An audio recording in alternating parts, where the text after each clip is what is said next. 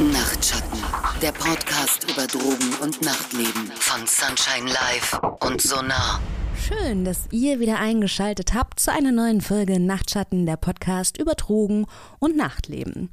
Heute haben wir ja anlässlich des Frauentags ein kleines Special für euch vorbereitet, auch wenn der Frauentag jetzt wieder schon ein paar Tage her ist. Eigentlich sollte ja sowieso jeder Tag ein Frauentag sein. Ne? Aber wir haben uns den Aktionstag auf jeden Fall ähm, zum Anlass genommen, einfach mal darüber nachzudenken, ballern Frauen anders als Männer? Das haben wir uns gefragt. Wir Frauen, wir sind ja von unserem monatlichen Zyklus irgendwie ohnehin schon sehr beeinflusst und vielleicht beeinflusst das ja auch unseren Konsum, beziehungsweise vielleicht hat das Einfluss auf die Wirkung von Substanzen. Und mal ganz abgesehen davon, also von diesen biologischen Einflussfaktoren, haben Frauen, ja, wenn sie Substanzen gebrauchen, auch irgendwie noch immer einen anderen Status als Männer. Denn wenn wir mal ganz ehrlich sind, ne, Allein das Bild von dem rauchenden und saufenden Mann in der Öffentlichkeit, das wird anders bewertet, wie das Bild einer Frau, die das gleiche Verhalten an den Tag legt. In dieser Folge widmen wir uns also den möglichen Unterschieden beim Drogengebrauch von Menschen mit Eierstöcken. Konsumieren Frauen wirklich anders als Männer und wenn ja, weshalb?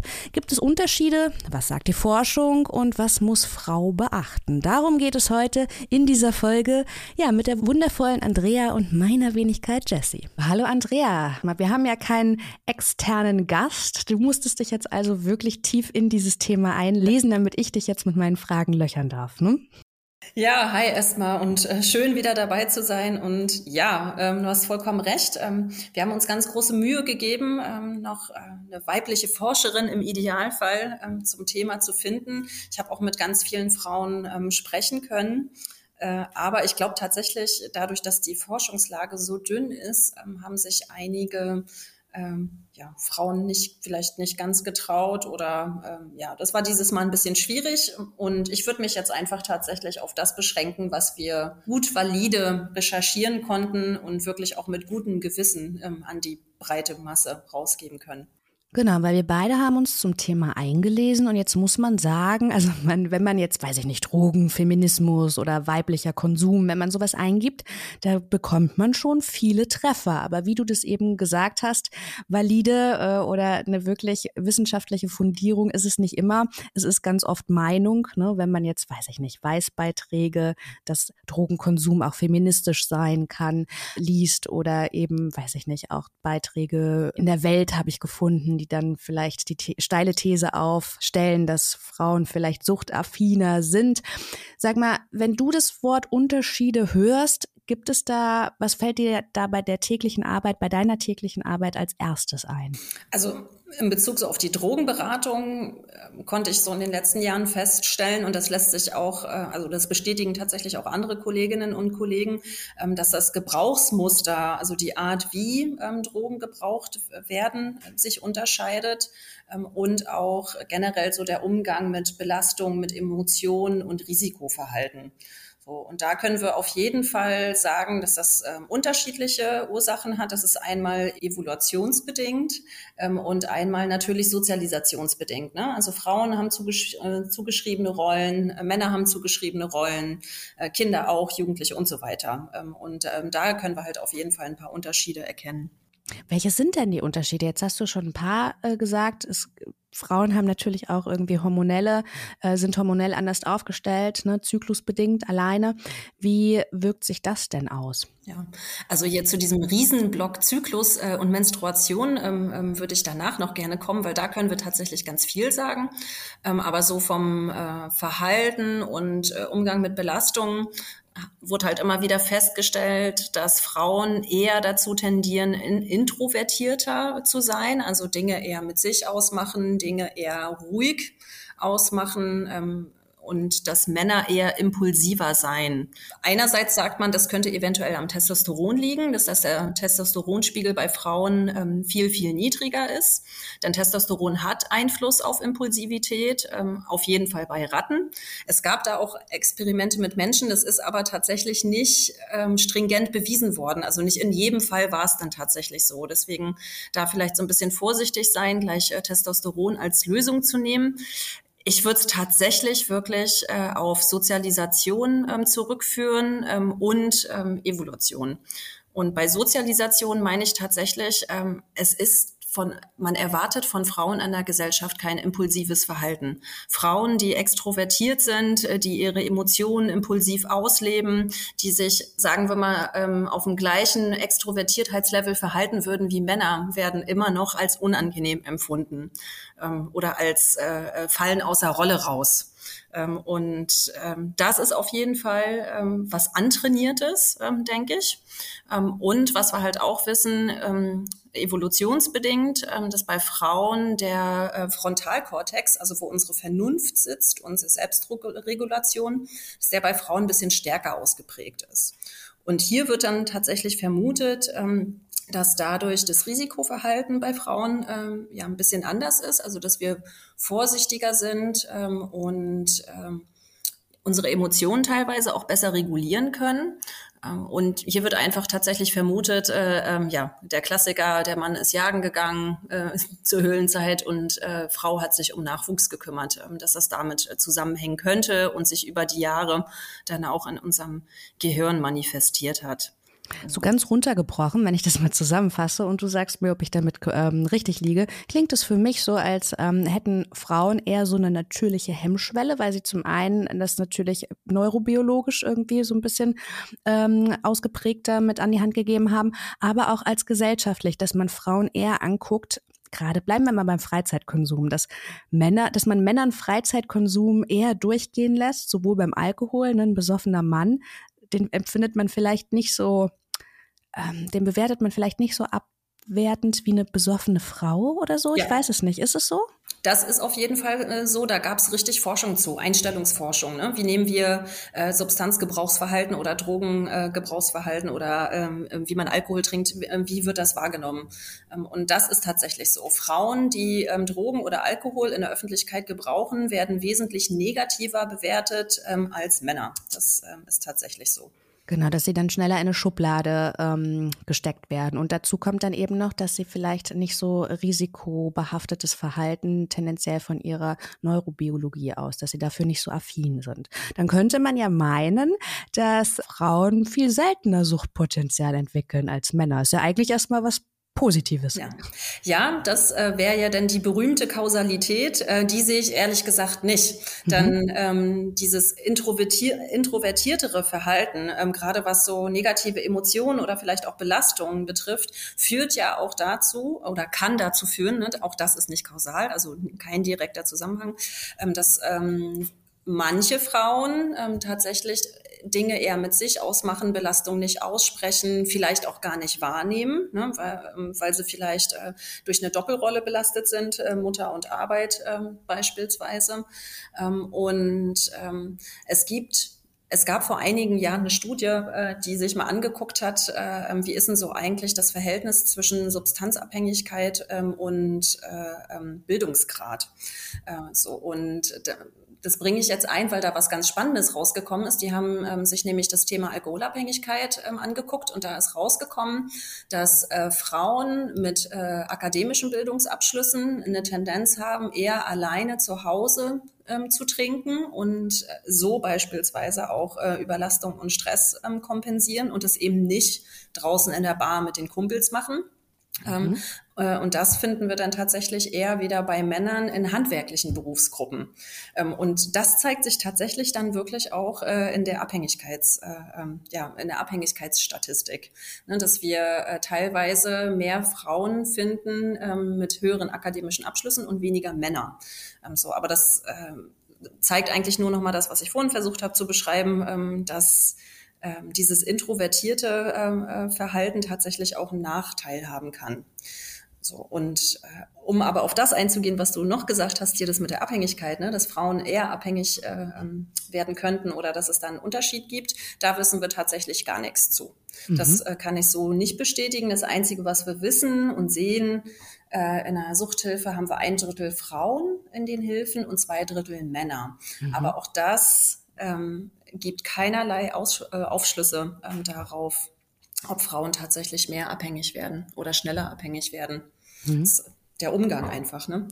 Jetzt hast du schon gesagt, der Umgang ist ein anderer. Frauen machen das vielleicht auch eher mit sich selbst aus, machen das vielleicht auch eher zu Hause aus, machen es vielleicht ein bisschen heimlich.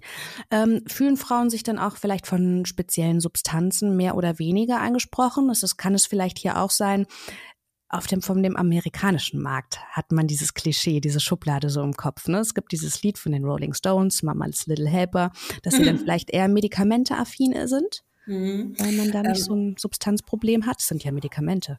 Ja, also erstmal äh, vielleicht noch einen ganz kurzen Satz für unsere Hörerinnen und Hörer. Ähm, also bitte nicht pauschalisiert verstehen. Ne? Das sind jetzt alles tatsächlich äh, Beobachtungen so außer Beratungstätigkeit, aus den ähm, Dingen, die wir in der Drogenhilfe und auch äh, in unserer Tätigkeit äh, bei Sonar beobachten können und was wir recherchieren konnten. Nichts davon ist tatsächlich ähm, pauschalisiert übertragbar, denn jeder ist ja individuell und gerade jetzt, wo wir uns noch mehr mit unseren eigenen Rollen auseinandersetzen und Erwartungen, die wir so haben, ähm, verschiebt sich das ja auch in äh, manchen Regionen. Das war mir nochmal wichtig, das zu sagen. Wiederhol nochmal deine Frage, bitte.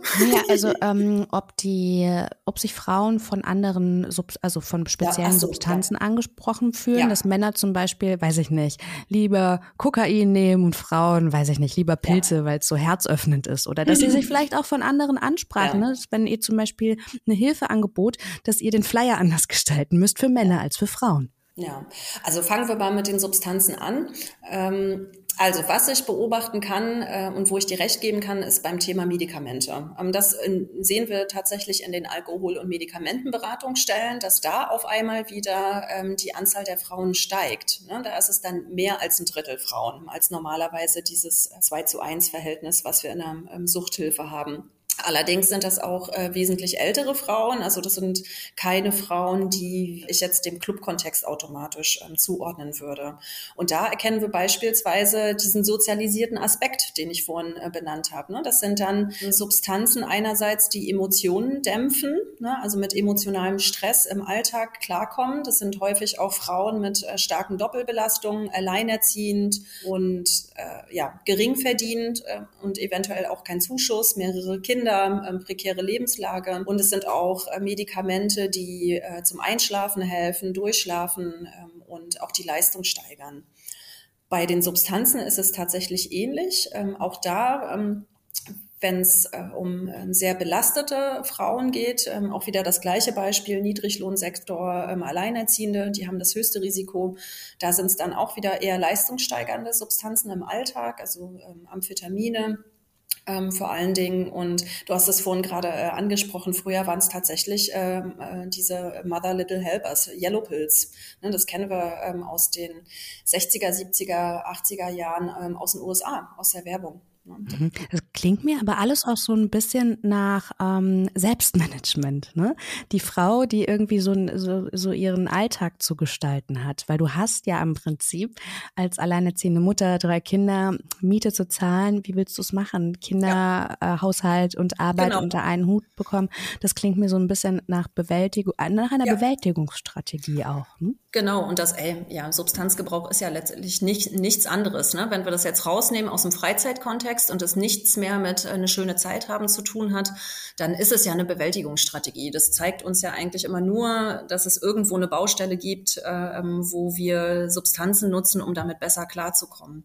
Und bei dem, was wir jetzt gerade beide thematisiert haben, da sind es für mich eindeutig Erwartungs- und Rollenzuschreibungen.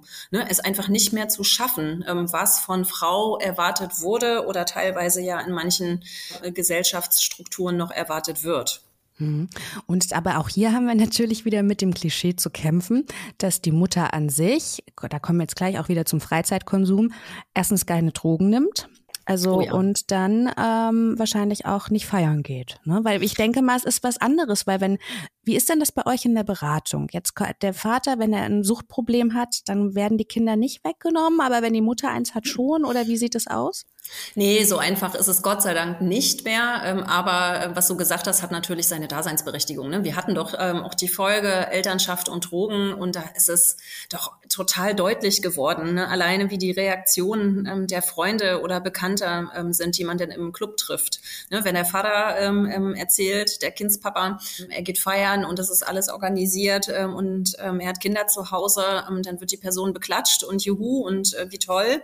Und wenn Frau das erzählt, dann reagieren die wenigsten Begeisterung. So und ich könnte mir auch vorstellen, dass man von manchen, je nachdem, wo man sich so bewegt, auch schief angeguckt wird.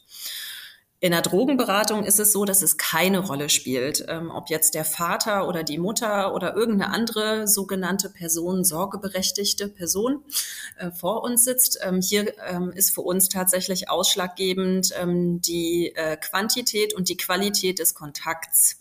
Ne? Also wenn ein Elternteil im Beisein ähm, eines Kindes ähm, dauerhaft konsumiert und dauerhaft äh, dem Kind eigentlich vorlebt, ähm, ähm, wie man mit seinen Emotionen und Belastungen nicht umgeht, ähm, äh, also nicht gut umgeht, dann ist es was, wo wir genauer hingucken. Aber das ist äh, nicht geschlechtsspezifisch.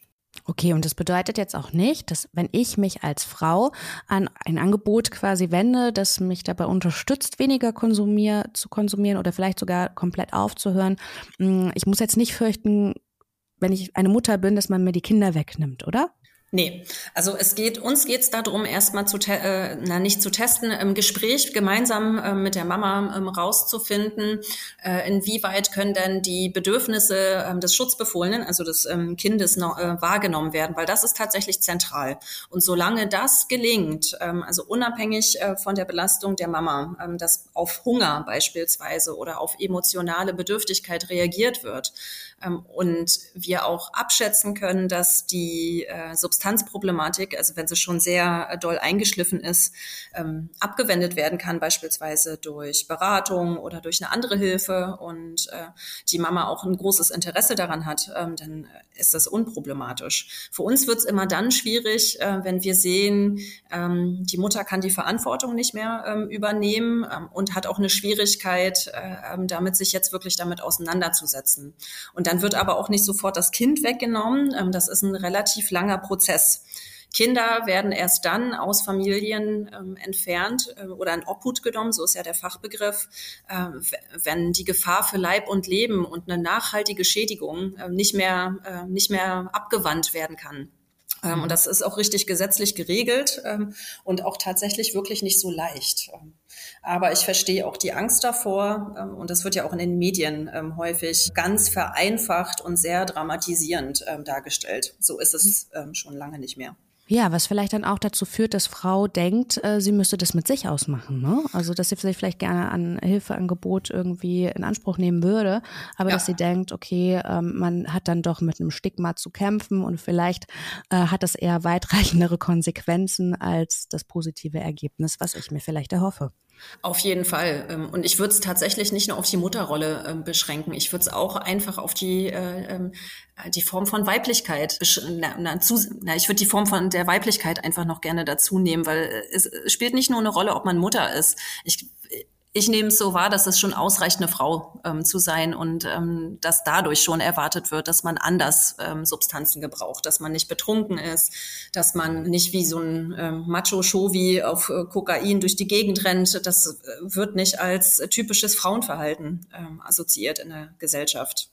Hm, also, dass wir da sehr in den Rollen, wenn es um ja. Konsum geht, dass wir da auch noch mal viel mehr in den Rollen feststecken oder noch nicht so weit sind wie vielleicht auch in anderen Bereichen. Hm? Ja, also der, die eine, äh, andere mehr oder weniger. Ne? Das unterscheidet sich ja immer so ein bisschen, wo mhm. äh, in welcher Bubble man sich so äh, bewegt. Aber es gibt ja durchaus noch ähm, Regionen, wo wir eine ganz tradierte äh, Rollenvorstellung haben. Und da ist ja. es definitiv auch so. Da spürt man das auch.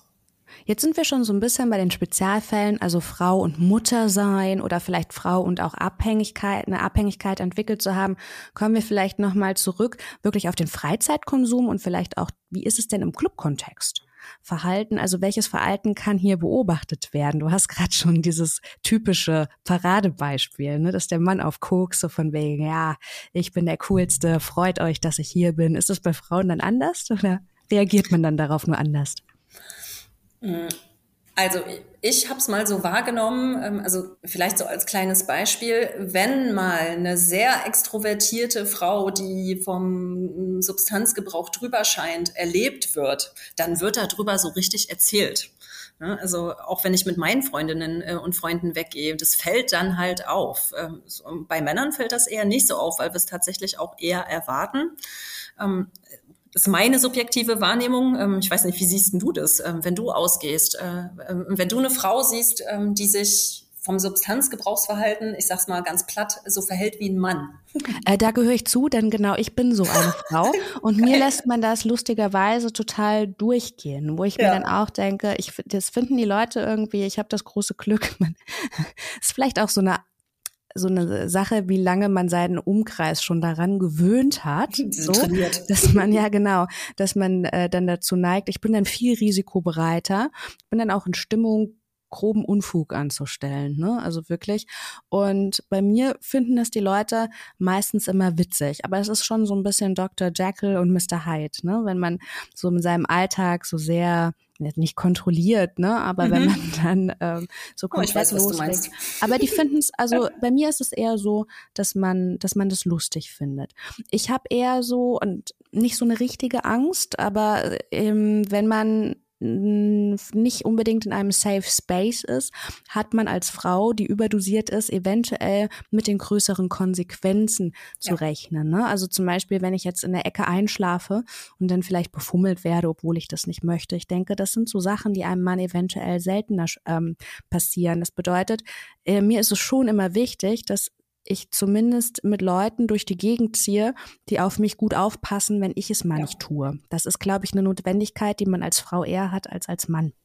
Das auf jeden Fall. Ähm, das geht mir ganz genauso äh, und allen ähm, ähm, weiblichen Personen, mit denen wir uns ja unterhalten, die im Clubkontext unterwegs sind. Also ich erlebe selten äh, eine Person, die mir dann erzählt, ja, ach, ich äh, steige auch ähm, hackedicht äh, sorgenfrei in, in die U-Bahn beispielsweise. Mhm.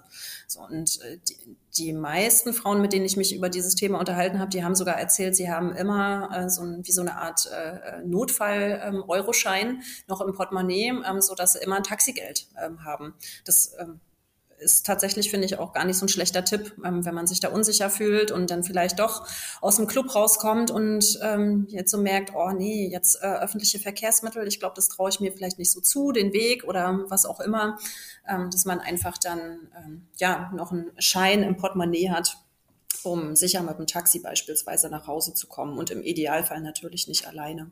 Genau, also das sind so Sachen, die ich ne, in Bezug mit Frau sein und Kontrollverlust, das erlebe ich anders. Also das ja. zum Beispiel mit äh, meinen äh, männlich gesprochenen Freunden ist auch so, dass die, ähm, das weiß ich nicht, die können sich spontaner auch mal im Park oder so besaufen. Ja. Und das macht man als Frau, denkt man eben schon drüber nach. Komme ich sicher nach Hause? Ähm, sind da Leute bei, die mich eventuell sicher nach Hause dann begleiten? ja. Das bereitet man als Frau irgendwie ein bisschen weitsichtiger vor so erscheint es mir auf jeden Fall. Naja, und muss ja auch. Das Risiko ist faktisch höher. Ne? Wenn du als Frau in der Öffentlichkeit bewusstlos wirst, äh, ähm, weil du zu viel getrunken hast oder dich mit irgendeiner anderen Substanz überdosiert hast, ist das Risiko, dass du Opfer von Gewalt und sexualisierten Übergriffen äh, wirst, richtig, richtig hoch. Ähm, mhm. Und äh, daran sehen, also wir sehen das ja auch daran, dass äh, beispielsweise ähm, heterosexuelle Frauen ähm, auch viel lieber auf queeren Partys ähm, feiern gehen, weil da A, dieses Risiko tatsächlich ähm, sinkt und man sich auch ein bisschen freier entfalten kann ähm, und auch nicht permanent äh, sexualisiert wird. Ne, das kommt mhm. ja halt auch noch dazu, ne, dass es dann egal ist, was du anziehst und nicht, äh, also das Risiko begafft und betatscht ähm, zu werden ähm, was du auch beschrieben hast, ähm, wird da als wesentlich geringer wahrgenommen. Und das liegt tatsächlich daran, ähm, dass da ein geringerer Anteil an ähm, heterosexuellen Männern unterwegs ist, so traurig okay. das ist. Ja, es ist schon eine Erfahrung, die ich auch mache, ne? Dass zum Beispiel, wenn man, ähm, man die Umwelt merkt ja dann auch, dass man gut einen im Kasten hat. Ja. Und das ist dann ähm, der Punkt, wo man noch mehr oder noch häufiger von Männern angesprochen wird. Und dann ist es immer so ein Moment, wo man sich denkt, okay, jetzt mach einen klaren Eindruck, ne, dass man dieses Nein nochmal gut vertritt und dass der andere dann gespiegelt bekommt, okay, die ist noch so klar, es klingt jetzt so räudig, ne? Aber ich ja. habe manchmal das Gefühl, dass sie denken, okay, die ist noch so klar, da kann ich jetzt nicht punkten. Ja. Wenn ich aber torkeln würde, nicht antworten würde, dann würde man da mich vielleicht schon auch in den Arm nehmen oder so. Also das ist, man, das manchmal als Frau, die feiert, dass man dann immer so ein okay, atme noch mal durch und mach einen möglichst klaren Eindruck und vertritt deinen Standpunkt gut. Ja, ja. Ne? Also das ist schon immer nicht so die Leichtigkeit. Da kommen wir auch gleich zur Wirkung. Mhm. Ähm, gibt es denn da Unterschiede? Werden Drogen, weiß ich nicht, anders abgebaut? Haben die eine andere Wirkung? Hm. Äh, also wir hatten es ja vorhin beide schon gesagt, ne, dünne Forschungslage. Ich würde mich tatsächlich jetzt nur auf die Substanzen beschränken wollen, zu denen ich was gefunden habe. Mhm. Ähm, und das wären primär ähm, unsere beliebten Upper-Substanzen, ähm, Kokain, Ecstasy, Speed, ähm, also alles, was so Stimulanz, Amphetamin ist. Ähm, da gibt's tatsächlich Unterschiede in der Wirkung, aber das hat nichts mit den Substanzen zu tun, sondern tatsächlich äh, mit, äh, mit dem weiblichen Zyklus. Mhm. Ähm, und die größten Unterschiede spüren wir dann direkt äh, vor, während und nach dem Eisprung. Ach so, und das ist tatsächlich, dass die ähm, Substanz dann stärker wirkt auch. Ich hab, bin zum Beispiel auch manchmal der Meinung, das ist bei Alkohol so. Ne? Also manchmal vertrage ich das fantastisch und bin von mir selbst begeistert. Und manchmal trinke ich ein Glas Sekt und denke mir, ciao, ey, das war's für heute.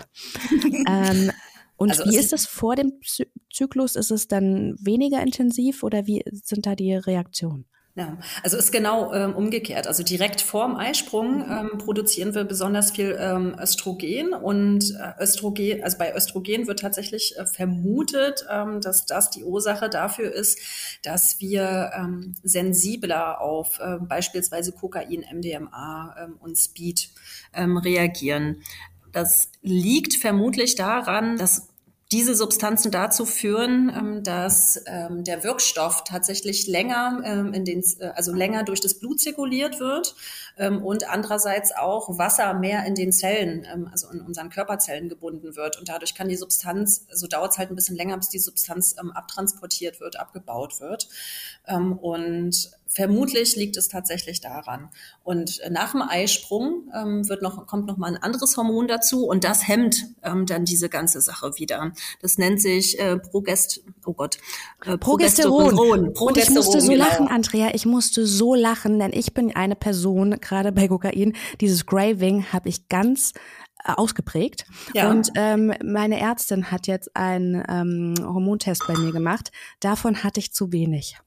Siehst du. So schließt er sich besteht, der Kreis. Genau, genau, genau. Und es wird tatsächlich auch äh, in Zusammenhang gestellt, ne? Ja. dass das äh, Craving senkt äh, und generell so die Gier des Nachlegens hemmt.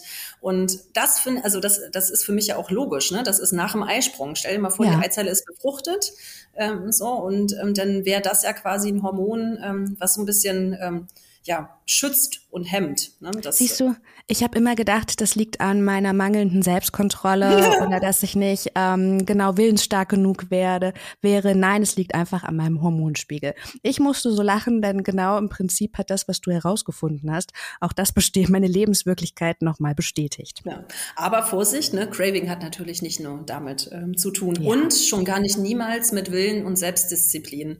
Ne? Also äh, das das wäre das Gleiche, wenn, wenn ich jetzt sagen würde, ja, ähm, wer abhängig geworden ist, ist selber schuld und der muss sich einfach nur vornehmen, nicht mehr, nicht mehr zu ballern. So. Ja, ja, gut, dass es so das, einfach nicht ist, das weiß genau. ich wohl.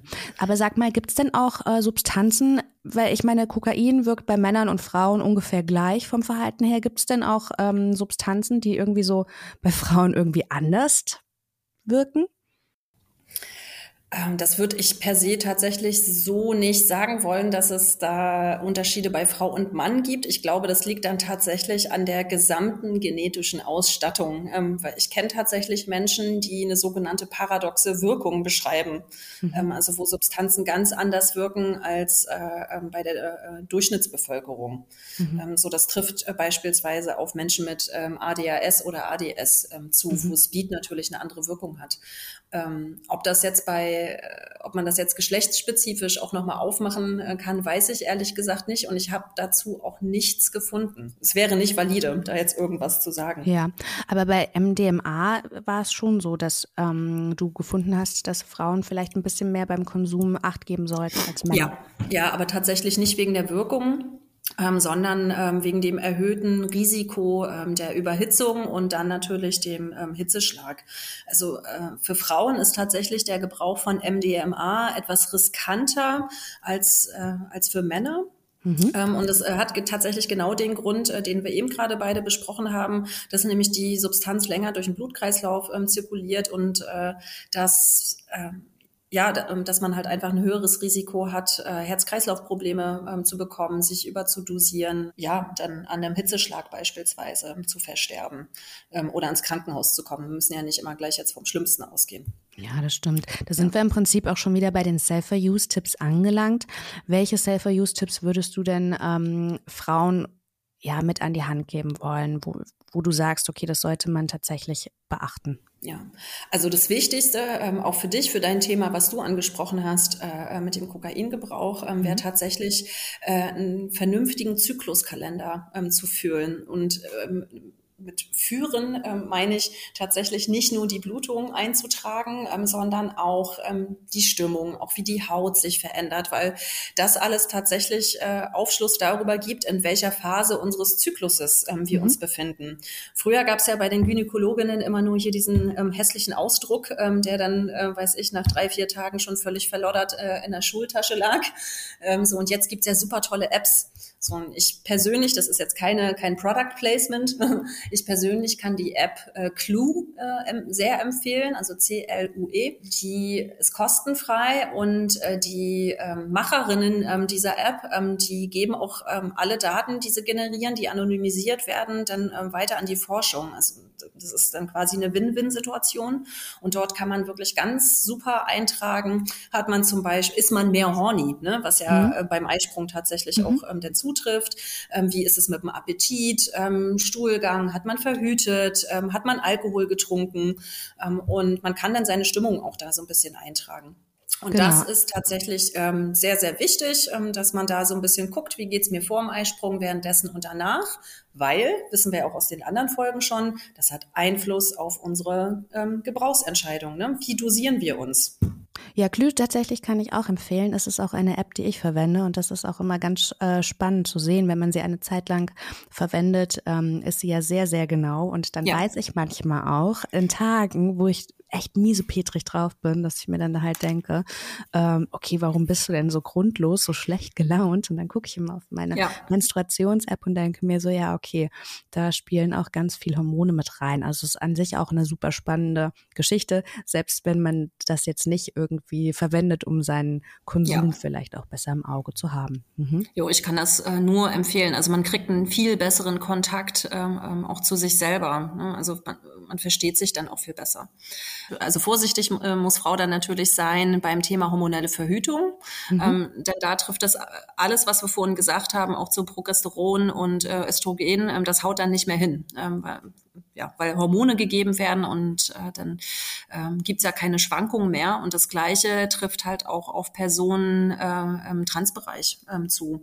Ähm, wenn man schon eine hormonelle Behandlung bekommt, ähm, dass man da dann nochmal genau hinguckt, äh, welche Hormone sind das und äh, gerne auch Arzt und, oder Ärztin ähm, genau fragen, was das dann auch für Auswirkungen auf die Stimmung hat. Denn unsere Stimmung mhm. beeinflusst ja halt auch den Substanzgebrauch.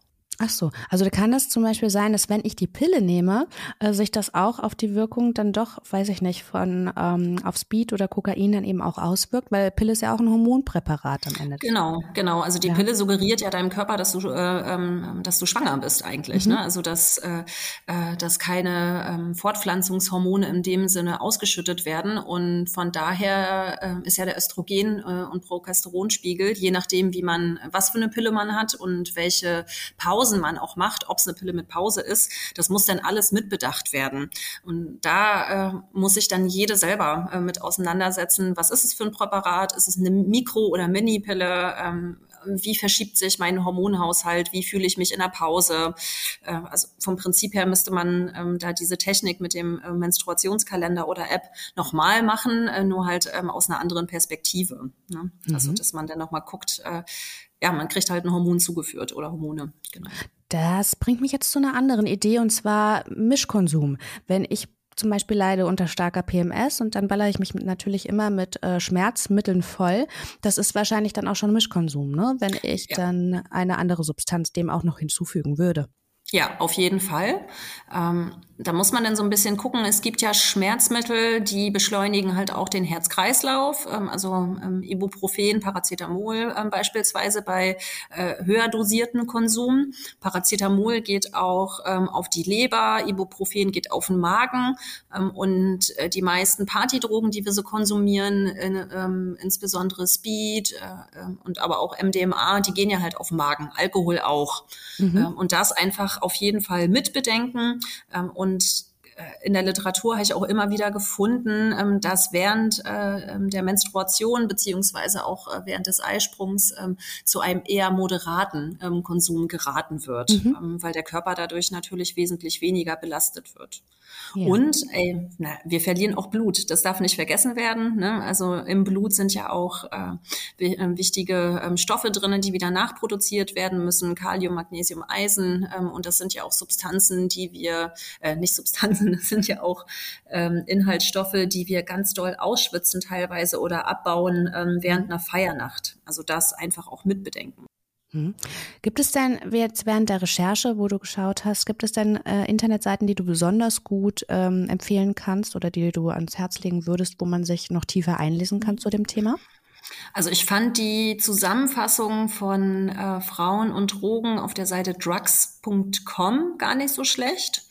Ähm, die haben das nochmal so ein bisschen auf den Punkt gebracht, was ähm, Evolution ist, was Sozialisation ist und was wir ähm, schon valide aus der Forschung sagen können. Ähm, das war auch relativ gut verständlich.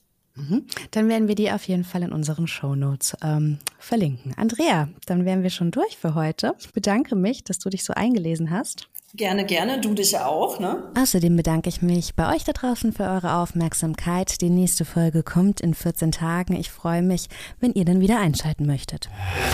Nachtschatten, der Podcast über Drogen und Nachtleben von Sunshine Live und Sonar.